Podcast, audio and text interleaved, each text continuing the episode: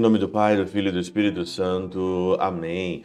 Olá, meus queridos amigos, meus queridos irmãos. Nos encontramos mais uma vez aqui no nosso Teoses, hoje, nessa terça-feira, dia 20 de dezembro de 2022. Nós estamos então na quarta semana do nosso advento. Essa semana já a gente já celebra no final de semana o nosso Natal.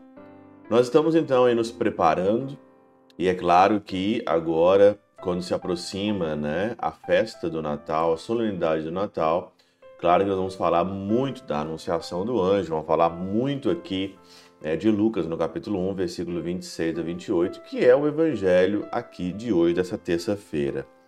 E a figura principal não pode ser diferente, a figura principal é a mãe. A mãe está grávida, Maria está grávida, Maria está esperando aqui o Senhor e o evangelho hoje é apresentado como o evangelho da anunciação do anjo Gabriel a Nossa Senhora.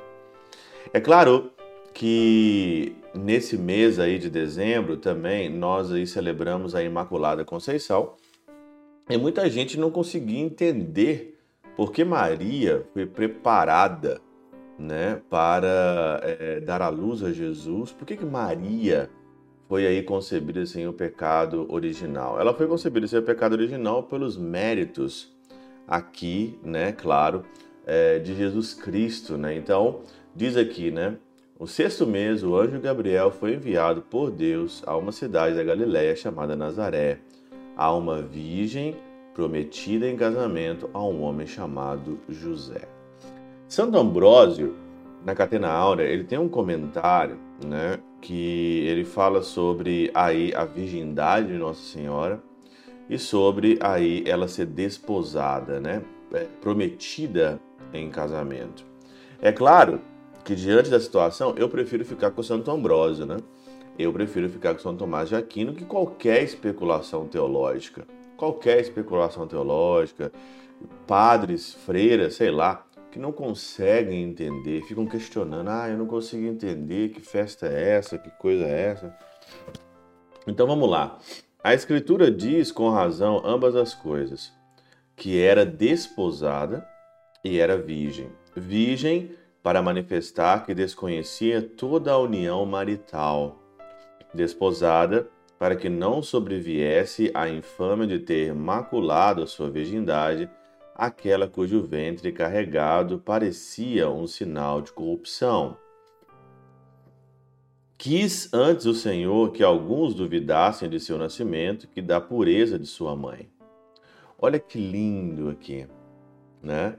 Quis antes o Senhor que alguns duvidassem do seu nascimento, né, do que da pureza da mãe. Duvido mesmo do meu nascimento, duvido talvez que eu vou nascer, não vou nascer do Salvador. Teve muita especulação. Será que ele é mesmo o rei? Será que é mesmo o menino que nós estamos esperando? Quem que é esse? Mas aí o Senhor aqui diz, Santo Ambrósio diz de uma maneira muito linda. Preferiu que duvidasse do filho que duvidasse da pureza da mãe. Sabia quão delicado é o pudor de uma virgem e quão frágil é a reputação de castidade não julgou conveniente que a fé no seu nascimento fosse construída sobre injúrias à sua mãe. Segue-se também que, assim como a Santíssima Virgem foi íntegra no seu pudor, assim também sua virgindade deveu ser inviolável na opinião.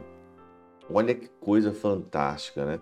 Não convinha deixar as virgens que vivem em má reputação essa aparência escusa isto é, que a mãe mesmo do Senhor parecesse difamada. Lógico que não, não, pode, não podia parecer difamada. O que se poderia compreender aos judeus e a Herodes se houvesse parecido que perseguiam o fruto de um adultério? Como poderia dizer ele mesmo, não vim destruir a lei, mas cumpri-la? Se parecesse começar por uma violação da lei, que condena o parto daquela que não está casada, o que, por outro lado, dá mais fé às palavras da Virgem e remove todo o pretexto de mentira. Mãe, sem estar casada, deveria ter querido ocultar a sua falta com uma mentira. Casada, não tinha motivo para mentir, posto que a fecundidade é o prêmio e a graça do casamento. Tampouco é pequena causa que a virgindade de Maria enganasse o príncipe do mundo, o qual, vendo desposado com o homem, nada pôde suspeitar a respeito de seu parto. De seu parto. Olha, a virgindade, a concepção de Maria enganou até o príncipe desse mundo, que é o diabo. Até o diabo foi enganado, até o príncipe desse mundo foi enganado. Então, você vê como que não é simplesmente aqui a virgindade de Maria, mas é o contexto todo que foi preparado. Por isso que quando você não tem contexto, você gera pretexto para interpretações falsas. E é isso que acontece muitas vezes.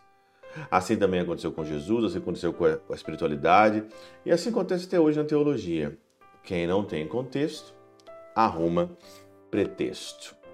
Pela intercessão de São Chabel de Mangluf, São Padre Pio de Peltrautina e Santa Teresinha do Menino Jesus, e o doce coração de Maria, Deus Todo-Poderoso os abençoe. Pai, Filho e Espírito Santo, Deus sobre vós e convosco permaneça para sempre.